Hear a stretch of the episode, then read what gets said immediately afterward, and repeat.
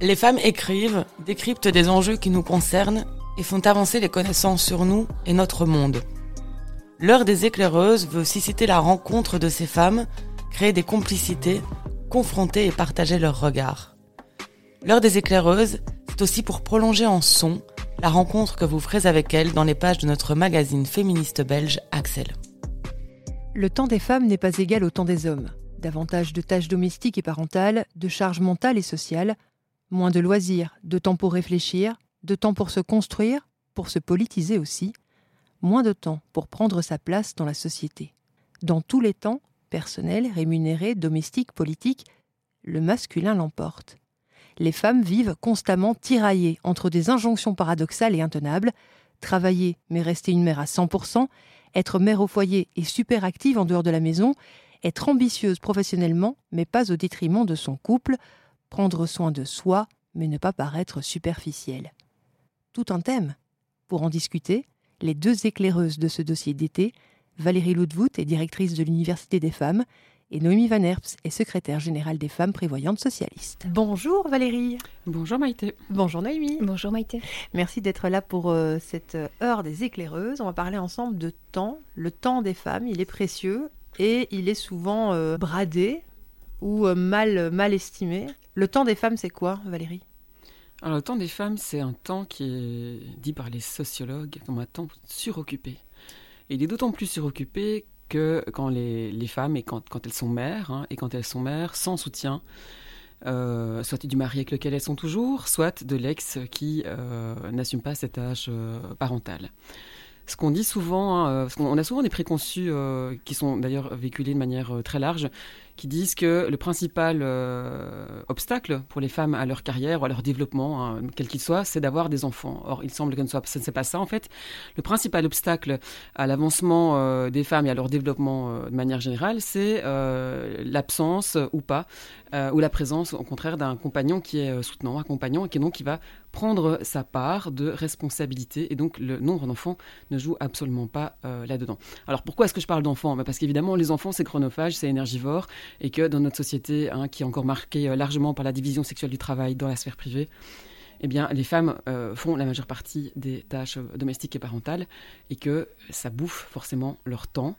Euh, et ça va souvent les obliger hein, ou à les mettre dans des, des, situations, surtout quand on n'a pas d'équipement d'État suffisant, hein, des crèches, d'extrascolaires, et qu'on doit goupiller ça avec des politiques du travail qui sont de plus en plus flexibilisées. Si on n'a pas un compagnon ou un papa qui est soutenant, euh, ben voilà, c'est la, responsabilité repose sur les femmes de manière singulière, avec tous les effets qu'on connaît. Hein. C'est-à-dire que, euh, en tout cas, elles n'ont plus de temps pour elles, et puis le reste euh, va avec. Le mm. temps, c'est vraiment c'est une donnée sur laquelle on n'a pas de prise. Le temps, c'est euh, immatériel, ça file. On ne peut pas l'arrêter. On ne peut pas dire instamment, je mets stop, comme ça, je vais au boulot. Les enfants euh, arrêtent d'avoir euh, faim et de devoir dormir, ou ma vieille mère a besoin, peut cesser d'être accompagnée. Ben non, en fait, on ne peut pas mettre ça sur, sur stop, sur, sur off. Et donc, donc voilà, c'est immatériel, ça file. et on n'a qu'une vie et voilà, on, fait comme on peut pour occuper son temps, en tout cas, ou, pour les femmes peut-être pour récupérer du temps plus que pour l'occuper. Mmh. Euh, et donc c'est effectivement une donnée qui est sexuée, mais comme l'ensemble du social est sexué. Mmh. Noémie, ça vous parle ce que dit euh, Valérie? Tout à fait. Le temps, il est marqué par les inégalités, les inégalités entre les femmes et les hommes, mais aussi les inégalités sociales. On ne dispose pas du temps de la même manière quand on est une femme que quand on est un homme, et on ne dispose pas du temps de la même manière quand on a des revenus confortables que quand on n'en a pas. Euh, la manière dont le temps est inégalitairement réparti au sein d'un ménage ou au sein euh, des citoyens et des citoyennes, c'est le reflet, comme euh, tu le dis Valérie, d'une construction sociale, hein, des rôles, hein, une construction des rôles sociaux qui est marquée dès la plus tendre enfance, hein, dès le, démarrage de la collectivité, de la socialisation, des images que l'on renvoie qui sont véhiculées de la mère et, du père, des hommes et des femmes. le temps, c'est aussi un levier, une source de pression euh, de culpabilité. On demande aux femmes euh, d'être mères à 100% comme si elles n'avaient pas d'autre espace-temps, espace-vie, qu'elles soient professionnelles, loisirs, euh, culturelles, politiques ou militantes. et on demande aux femmes, quand elles travaillent, de faire comme si elles n'avaient pas d'enfants, comme si ces doubles journées qu'on évoquera certainement n'existent pas, comme si elles devaient être 100% dédicacées à ce temps de l'emploi, en faisant fi, comme peut-être le font certains hommes, d'une réalité familiale par ailleurs. Du coup, cette inégalité dans le temps, dans cette manière dont il est réparti entre les femmes et les hommes, a un impact dans, je dirais, tous les domaines de la société. On évoque ici l'emploi, mais pas que. La manière dont les femmes peuvent s'emparer de la vie culturelle, sportive, récréative, la manière dont les femmes peuvent s'investir dans la vie militante, politique, syndicale, je pense que c'est important d'en parler aussi, la manière dont les femmes peuvent prendre soin d'elles en matière de santé, de corps, de bien-être, euh, cette manière dont le temps est inégalitairement réparti est à la source de beaucoup d'autres inégalités et impacts dans des domaines dont on n'estime pas toujours tout à fait euh, la teneur. Parler en fait de, ce sujet comme de tous les autres de manière euh, féministe, c'est toujours parler euh, de manière dialectique. C'est-à-dire on ne mhm. peut pas parler des femmes sans parler des hommes. Mhm. Et euh, voilà. Alors oui, c'est légitime. Aujourd'hui, il y a des femmes qui vont au cinéma, il y a des femmes qui vont au cinéma seules avec leurs enfants, entre copines, en couple, en couple hétérosexuel ou, ou pas hétérosexuel. Donc voilà, il y a aussi cependant des éléments qui sont moins légitimes, c'est-à-dire qu'effectivement, dès qu'on a des enfants ou des, des gens à prendre en charge, à ce moment-là, tout d'un coup, ça devient moins légitime et ça devient moins légitime pour les femmes que pour les hommes. Donc voilà, donc moi je le mets toujours en regard en disant, euh, voilà, les femmes ne sont pas toutes seules. On vit dans une société qui est mixte, hein, euh, mm. on est légèrement, euh, de manière numérique, en, surnombre par rapport aux hommes. Mais on ne peut pas faire comme s'ils n'existaient pas, comme si d'un côté euh, ils ne constituaient pas soit des freins, soit des encouragements, euh, et en général, ils constituent plutôt des freins en tant que catégorie sociale. Hein. donc, euh, catégorie sociale, si on l'inscrit dans un rapport social de sexe, ben, elle a des intérêts antagoniques et opposés à celles des femmes. Et donc, ces catégories sociales ben, jouent au rapport de pouvoir. Et, et, voilà, et les hommes et les femmes jouent au rapport de pouvoir par rapport à ça. Ils le jouent de manière sociale. Hein, de mhm. manière euh, générale. Mais euh, et là-dessus, effectivement, on peut changer les choses. On peut changer les choses, on peut changer les mentalités pour qu'effectivement, ce soit plus légitime, que les femmes aient plus de temps et surtout que ce soit plus légitime, hein, euh, ou en mhm. tout cas, c'est pas le mot. En tout cas, que, que, les, mentalités des hommes puissent être transformées suffisamment, suffisamment que pour qu'ils mettent la main à la pâte et qu'ils fassent cette part de travail gratuit qui fait qu'on a à ce moment-là un plus juste, un plus juste rééquilibrage. Euh, j'entendais tout à l'heure Noémie qui parlait hein, de, double journée euh, des femmes, et je, vais peut-être, ça peut-être vous sembler un saut, mais enfin ça ne, ça ne l'est pas, pardon, tant que ça. Euh, il y avait une des fondatrices de l'Université des femmes qui disait, qui disait ceci, et je trouve que c'est assez juste. Elle disait, mais en fait, il n'y a pas de double journée des femmes. la journée des femmes, c'est la journée en fait normale. C'est-à-dire qu'en gros, dans la vie, nous devrions tous et toutes faire une partie de travail euh, rémunéré, qui est l'emploi, mhm. et une partie de travail non rémunéré, qui sont en fait euh, les, tâches qui nous permettent bah, de survivre simplement, hein, de faire à manger, nous laver, d'avoir de l'hygiène, euh, de dormir, voilà. Or, est-ce que ce sont les femmes qui font la double journée ou est-ce que ce sont les hommes qui s'exemptent de la partie des tâches de reproduction ou de maintien du vital et comme ils s'exemptent de cette partie-là, ils peuvent consacrer cette partie-là à faire du travail euh, rémunéré mhm. et ou à faire davantage euh, de sport, de loisirs, en tout cas de, temps off, mhm. dans lesquels il n'y a pas de préoccupation. Euh, voilà. Et c'est vrai qu'à ce moment-là, si on repense à ça comme ça, ben, on, peut se dire effectivement que ce serait beaucoup plus légitime pour les femmes mhm. de pouvoir aussi avoir quelque chose, une partie de ce temps hors travail, hors emploi, qu'il soit salarié ou, ou indépendant, et que euh, voilà et, que et qu'il y ait normalisation en fait bah, de ce qui devrait en fait simplement être enfin ce qui pour nous est logique quelque part. Mhm. c'est-à-dire si on fait un enfant euh, à deux, hein, alors la majeure partie des gens le font encore en couple hétérosexuel donc mhm. c'est quand même une, une, donne sociale extrêmement importante. C'est comme ça que ça devrait se passer. Or c'est pas comme ça que ça se passe. Donc voilà. Mais la journée normale c'est effectivement faire une partie de travail rémunéré et une partie de travail non rémunérés. Et là, on voit que le bas blesse et que ce sont des questions évidemment qui se jouent de manière tout à fait inégalitaire en, matière de temps, puis tout ce qui va avec évidemment. Euh, l'emploi c'est de l'argent. Mhm. C'est de l'argent en plus. C'est de l'argent en plus, c'est d'autonomie, c'est c'est de l'intérêt aussi, hein, parce que avoir un emploi qui plaît, ben voilà, c'est aussi se, se, développer intellectuellement, c'est aussi s'assurer des relations sociales qui peuvent être intéressantes, des amitiés. voilà, c'est parfois mieux que de rester dans ces quatre murs à la maison. à gigoter dans sa tête, dans, ces quatre murs. Le temps, c'est de l'argent, mais on ne dispose pas non plus du temps de la même manière, comme je l'évoquais, en fonction qu'on ait ou non un revenu confortable, un niveau de vie qui nous permet potentiellement de sous-traiter toute une série de temps à, euh, à, des personnes externes. Je pense par exemple au ménage, à, hein, à la maison, hein, quand euh, mmh. euh, certains, certaines ont la possibilité de, de, de pouvoir soit engager des titres-services ou soit de passer par d'autres modalités moins visibles de la société. Eh bien, euh, bah voilà, c'est des manières qui rendent parfois plus confortable pour celle ou celui euh, qui dispose de revenus de pouvoir se dégager du temps. Hein. de même, pour aller chercher peut-être les enfants à l'école quand on a l'occasion d'avoir une nounou ou une babysitter. Euh, le fait de ne pas s'inquiéter d'avoir une place en milieu d'accueil communal quand on a la possibilité d'avoir une place dans un milieu d'accueil privé. Hein, ce n'est pas le même impact coût hein, pour, pour les mmh. ménages. Mais tout ça, ça nous renvoie aussi une manière dont on comment dont on sous-traite notre société mhm. euh, et ses parties moins euh, comment moins moins nobles de nos vies telles que le ménage, le soin aux autres, on reproduit des mécanismes de domination auprès d'autres femmes. Hein. Euh, ça c'est un, une des questions éthiques qui sont très fortes et qui doivent vraiment aller s'inscrire dans, dans la logique temps des individus. Et donc le, temps n'est pas égal ni entre les hommes ni, les, ni, les, femmes, mais n'est pas égal non plus entre toutes les femmes. Non. Puisqu'il y a des, de nouveau là des, des intersections qui, arrivent. Et en même temps, euh, enfin, je pense qu'il ne faudrait pas opposer les femmes entre elles. Quand on regarde un peu les sociologues hein, qui travaillent sur l'argent des ménages, mhm. eh bien, ils montrent qu'en fait, cette externalisation se fait en payant euh, par l'argent des femmes. Oui. C'est-à-dire, en fait, ce sont les femmes qui souvent vont sous-traiter mhm. hein, la partie du travail qu'elles ne peuvent pas faire parce que mhm. bah, elles sont dans une logique euh, de travail qui est souvent décidée aussi hein, sur un modèle masculin. Et là aussi, si je reprends mon fameux modèle, j'y tiens aujourd'hui, vous avez vu, hein, mon fameux modèle de est-ce que c'est la double journée ou la journée normale? Si mhm. les hommes ne s'extrayaient pas de cette partie-là, il n'y aurait pas besoin non plus de sous-traiter. Donc, euh, voilà.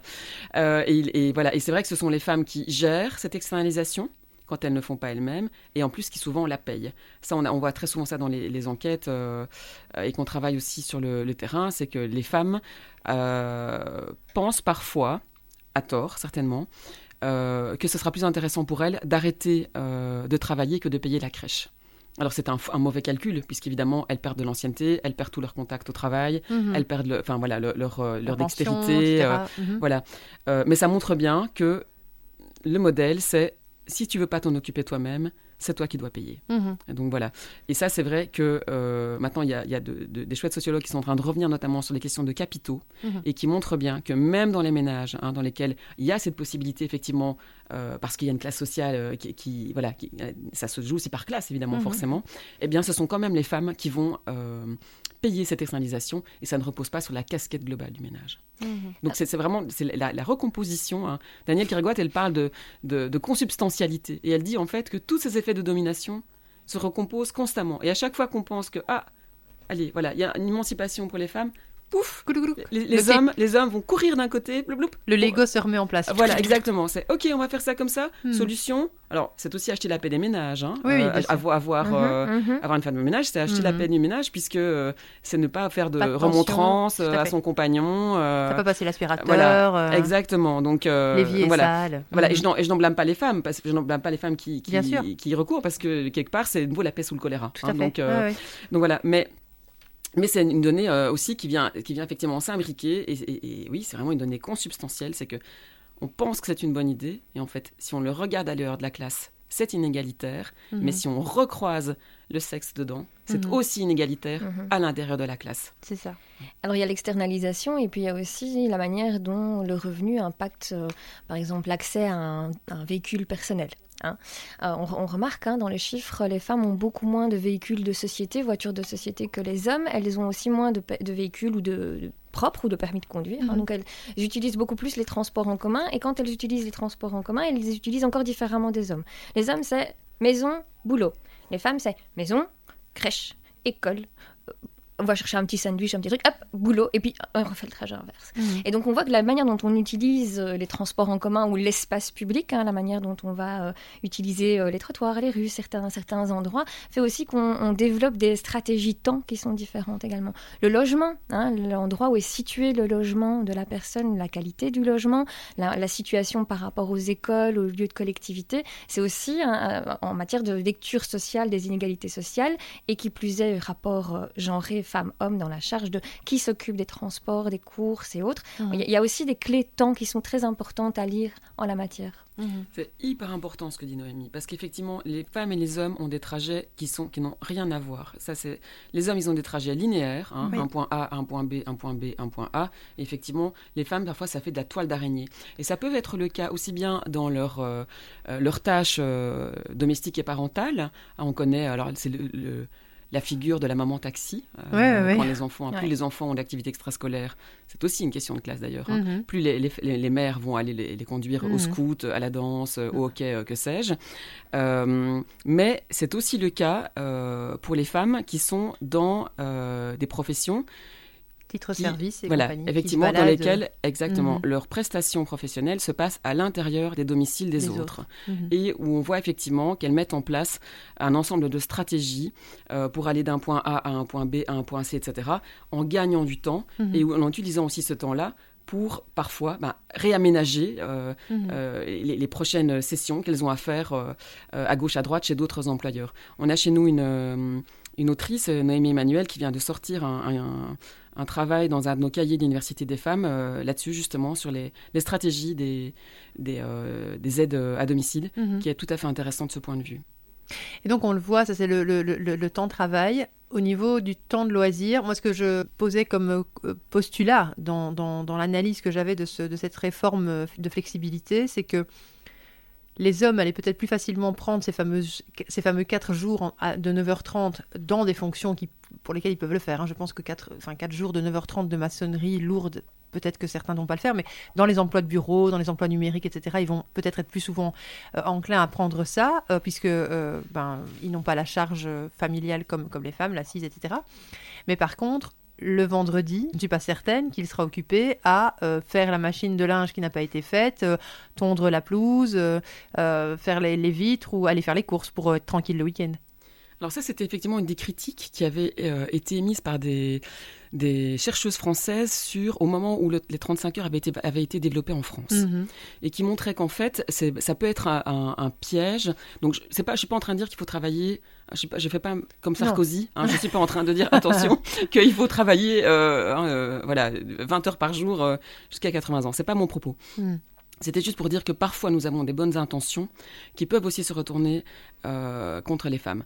Et euh, en France, elles avaient euh, observé, donc parce que le modèle est en, place depuis bien plus longtemps, mhm. que effectivement, contrairement à ce que euh, nos secteurs de gauche disaient comme ça, les hommes auront plus de temps pour faire du travail domestique en ayant moins de temps de travail euh, rémunéré, moins d'emplois. Ben, c'est pas ce qui se passe évidemment. Et en France, il y a aussi des possibilités euh, d'annualisation du temps de travail. Ce qui fait que moi, j'ai rencontré un jour un monsieur qui avait un bateau et il travaillait dans le secteur public. Et donc, en fait, il groupait toutes ses heures sur six mois de l'année. Mmh et six mois de l'année, il prenait son bateau pour aller se balader mhm. pendant que sa femme euh, était au foyer, en fait. Et euh, voilà, donc ça montre aussi comment on peut avoir parfois, enfin, un enfer est pavé de bonnes intentions, on sait bien. Euh, et, donc voilà, et je trouve que c'est important aussi de, de, dire que c'est pas parce que les hommes ont du temps libre mhm. que voilà. Il y a un, excellent travail, je pense que c'est Patricia Roux qui l'avait fait, qui montrait bien à quel point ce ne sont pas, ce n'est pas le fait de, vivre avec un homme qui va qui va déterminer euh, l'amplitude des tâches euh, ménagères, mais c'est le fait de vivre avec un homme en couple qui va déterminer ça. Mmh. Si on a, euh, dans le cas par exemple des colocations hein, qui sont très fréquentes aujourd'hui, en même temps, les jeunes femmes qui vivent là-dedans disent attention, c'est pas, il y a quand même des effets de recomposition, mmh, on en parlait mmh. tout à l'heure. eh bien, elle avait schématisé ça, cette chercheuse, si je la cite bien, dans un modèle que j'appelle l'appartement. Et en fait, si on avait une fille qui était colocataire avec un garçon, chacun faisait sa part de travail euh, ménager. Mais si on prenait le même appartement et qu'il devenait un couple, eh bien, monsieur, à ce moment-là, s'exonérait. voilà. Donc, ça montre bien aussi à quel point, euh, là aussi, il y a ces effets de domination qui se recomposent.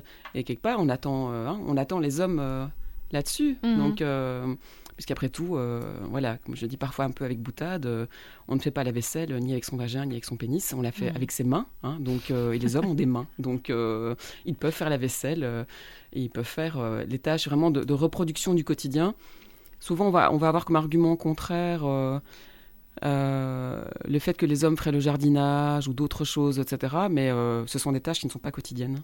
Mhm.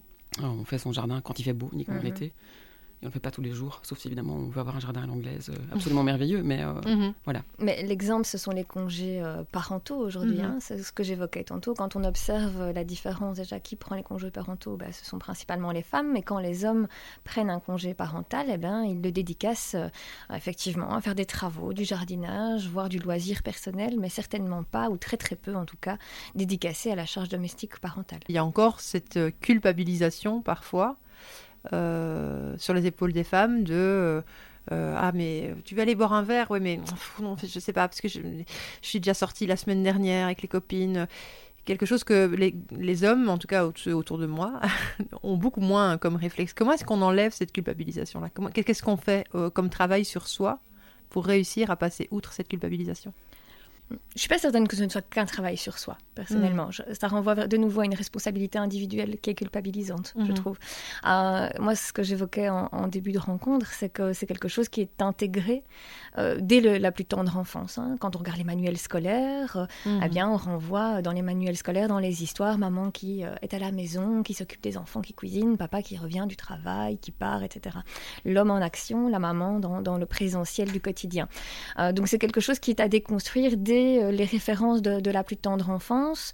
Euh, c'est quelque chose qui doit euh, se, construire aussi dans le parcours de formation et d'études. C'est quelque chose qui doit aussi s'inscrire ben, dans les changements structurels au sein des entreprises, dans la manière de concevoir le temps, de dégager le temps de, des hommes et des femmes par rapport aux heures de réunion, par rapport au parcours de formation et autres.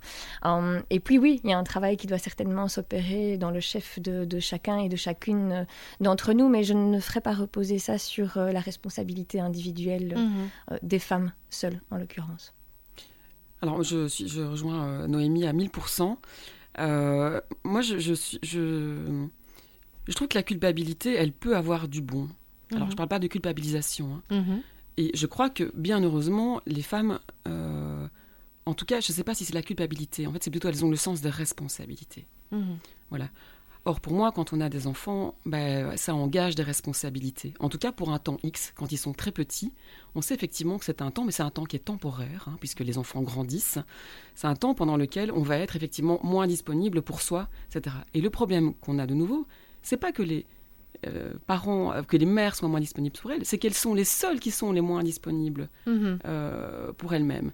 voilà, je voudrais pas qu'on en vienne à développer un modèle dans lequel on dirait oh mais moi je peux lâcher mes gosses comme ça, je m'en fous pour aller boire des verres, voilà. Alors à ce moment-là, je trouve que voilà autant ne pas en avoir, c'est peut-être mieux. Oui, hein. donc voilà. voilà. Mhm. Mhm. Mais voilà, c'est de nouveau comment est-ce qu'on se répartit cette, voilà et, et comment est-ce qu'on on fait que les, les, les, hommes sont investis dans le care, dans le soin, le souci de l'autre, mmh. l'écoute euh, de leurs émotions comme l'écoute euh, de celles de leurs enfants. Et, là, effectivement, bah, ça rejoint aussi ce que dit Noémie, c'est comment on éduque les enfants, euh, mais aussi quel modèle nous leur disons. Hein, puisque parfois, je trouve qu'on demande un peu aux enfants d'être les années zéro hein, de la non-domination, mmh. quand nous, nous serions... Quelle voilà. référence on donne à domicile Voilà, exactement. Quelle référence on donne à domicile. Les, enfants qui, qui grandissent dans des familles euh, euh, égalitaires, euh, comme inégalitaires. Maintenant, évidemment, les parcours peuvent être, aussi avoir une composante personnelle. On peut avoir des enfants qui grandissent dans des familles très inégalitaires qui vont dire, mais moi, je ne vais pas reproduire ça. Mhm. Et donc, je sais, moi, je, vais essayer d'être plus égalitaire. Puis il y en a d'autres dans lesquels ils vont avoir des familles inégalitaires les familles égalitaires, pardon, et puis dire euh, ah mais moi je vois que ce garçon-là il vit dans une famille inégalitaire, et il en, il en tire des, il en tire des, avantages, quand même. Mhm. Donc voilà, donc c'est vrai que c'est pour ça que il y a, y, a, y a quand même cette dimension, comme dit Noémie, qui est vraiment structurelle, mhm. dont on ne peut pas faire fi. Mhm. Moi je pense pas par exemple qu'on puisse se déconstruire. Hein, se déconstruire individuellement. Mais qu'est-ce que ça Ça veut dire qu'on serait reconstruit autrement? Enfin non. sur quelle base Sur quelle base? Je veux dire, on, avance avec ce qu'on peut, ce qu'on a, sur, la dimension individuelle, je parle évidemment. Hein. Mais à côté de ça, il y a tout ce cadre, effectivement, dans lequel on a des décisions, décisions politiques, on a des, on a des, des mouvements sociaux, euh, on a des dynamiques sociales qui vont faire que ça, bouge, que les lignes bougent, et des rapports de pouvoir entre la catégorie des femmes et la catégorie des hommes. Mhm. Donc, euh, donc voilà. Donc la culpabilité, si, si ça signifie responsabilité, je ne pense pas qu'il faut la retirer, mais c'est comment est-ce que on va responsabiliser ceux qui ne prennent pas mhm. tout à fait ou pas du tout leur responsabilité. C'est plutôt comme ça que je le verrais. Qu'est-ce qu'on dit à toutes ces femmes qui ne travaillent pas et qui manquent de temps? Comment est-ce qu'on les, comment est-ce qu'on les aide? Comment est-ce qu'on les, on les soutient? Même les gens qui ne travaillent pas, mhm. pour des raisons, voilà, sont tenus d'être occupés. Mhm. Euh, en fait, elle ne travaille pas, mais tout son temps est occupé à essayer d'être dans la débrouille. Finalement, l'inactivité euh, n'est pas autorisée, même mhm. pour des personnes qui, sans doute, j'imagine, cette personne souhaiterait travailler, soit, souhaiterait, être insérée, souhaiterait ne pas être en précarité. Mhm. Voilà. Mais elle est prise dans ces charges administratives, ses charges de transport, etc., dans laquelle effectivement elle essaye, elle doit sans doute essayer d'être ce qu'on appelle un peu la bonne pauvre, hein. donc mhm. euh, voilà, qui s'agite et qui s'active, là aussi sans doute dans des endroits où il n'y a pas de création d'emploi, mhm. il n'y a pas de création d'emploi euh, pour des personnes qui sont euh, euh, peu ou non diplômés. Mhm. Et voilà, enfin, je veux dire, de nouveau, comment est-ce qu'on repense à ce moment-là une politique structurelle de création d'emplois dans de bonnes conditions, comme le disait Noémie tout à l'heure? Mhm. Hein, c'est pas le, but, c'est pas de sortir euh, des gens de la précarité pour aller leur faire gagner 1100 euh, euros par mois en, temps plein. Hein. C'est vraiment cette question globale mhm. qui est à prendre en compte. Et là aussi, les politiques ne voient ça que par le petit bout de la lorgnette. Cette société qui est, est basée sur la normalité. Hein, mhm. Quand on n'est pas, quand on représente pas cette norme, c'est-à-dire euh, quelqu'un qui a un emploi euh, euh, à, temps, à temps plein, avec des revenus confortables, avec un, véhicule qui permet une mobilité facile et avec une accessibilité à toute une série de services, de contenus, de, de rapports administratifs, quand on n'est pas dans cette norme-là, en fait, on galère. Un, reproche qu'on entend très souvent quand on, ici dans les élections françaises qui ont eu lieu il y a quelques semaines, quand on, allait à la rencontre, les journalistes allaient à la rencontre des personnes qui allaient voter Front National ou Éric Zemmour, et c'était pareil pour les États-Unis il y a quelques années euh, pour Donald Trump, c'était cette sensation d'oubli, de galérer de plus en plus. Les gilets jaunes, c'est aussi une autre euh, euh, composante intéressante dans, dans cette question. C'est là il n'y a rien eu, enfin il y a une sorte de déconnexion entre ce que le, politique pense être la norme et ce qui est en fait la vie réelle des gens aujourd'hui. Comment est-ce qu'on reconnecte? Comment est-ce qu'on reconnecte? Bah, En faisant de la politique de proximité, mhm. en allant sur le terrain, euh, à la rencontre des gens.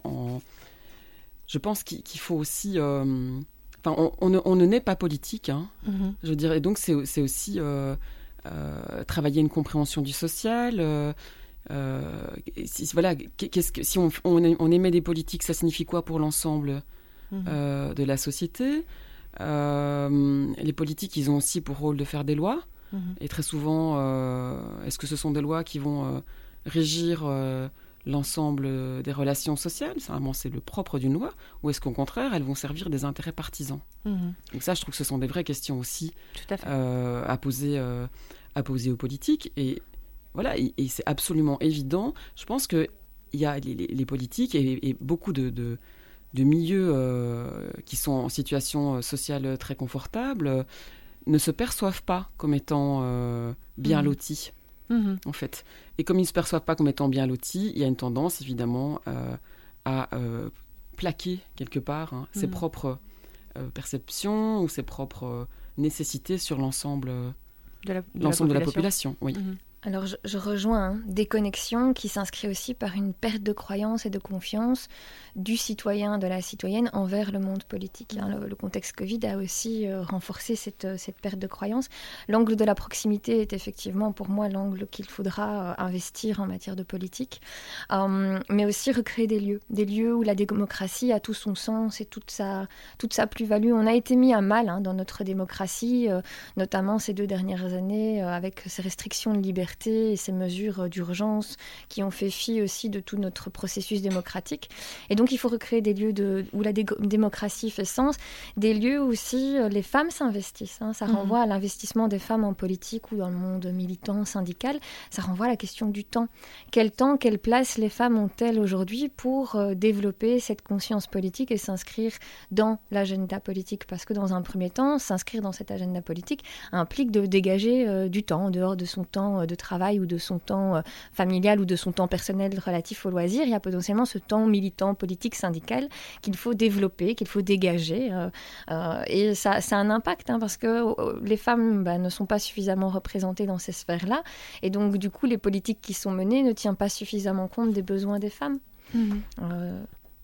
Alors, je suis tout à fait d'accord avec Noémie. Effectivement, il faut du temps il faut en plus de ça des méthodes. Hein. C'est pas parce qu'on met des femmes ensemble qu'elles deviennent féministes. Donc voilà, c'est des méthodes. c'est très vrai. Voilà, c'est des méthodes de voilà de de politisation quelque part hein, et de mhm. politisation euh, au profit de son groupe social. Hein. donc voilà, mhm. très souvent, euh, on peut voir ça parfois des femmes qui accèdent à des hauts postes et qui vont avoir une, une persuasion que si elles y sont arrivées, eh bien, il n'y a pas de problème. Et les autres mhm. femmes doivent arrêter de se plaindre et travailler dur pour y arriver.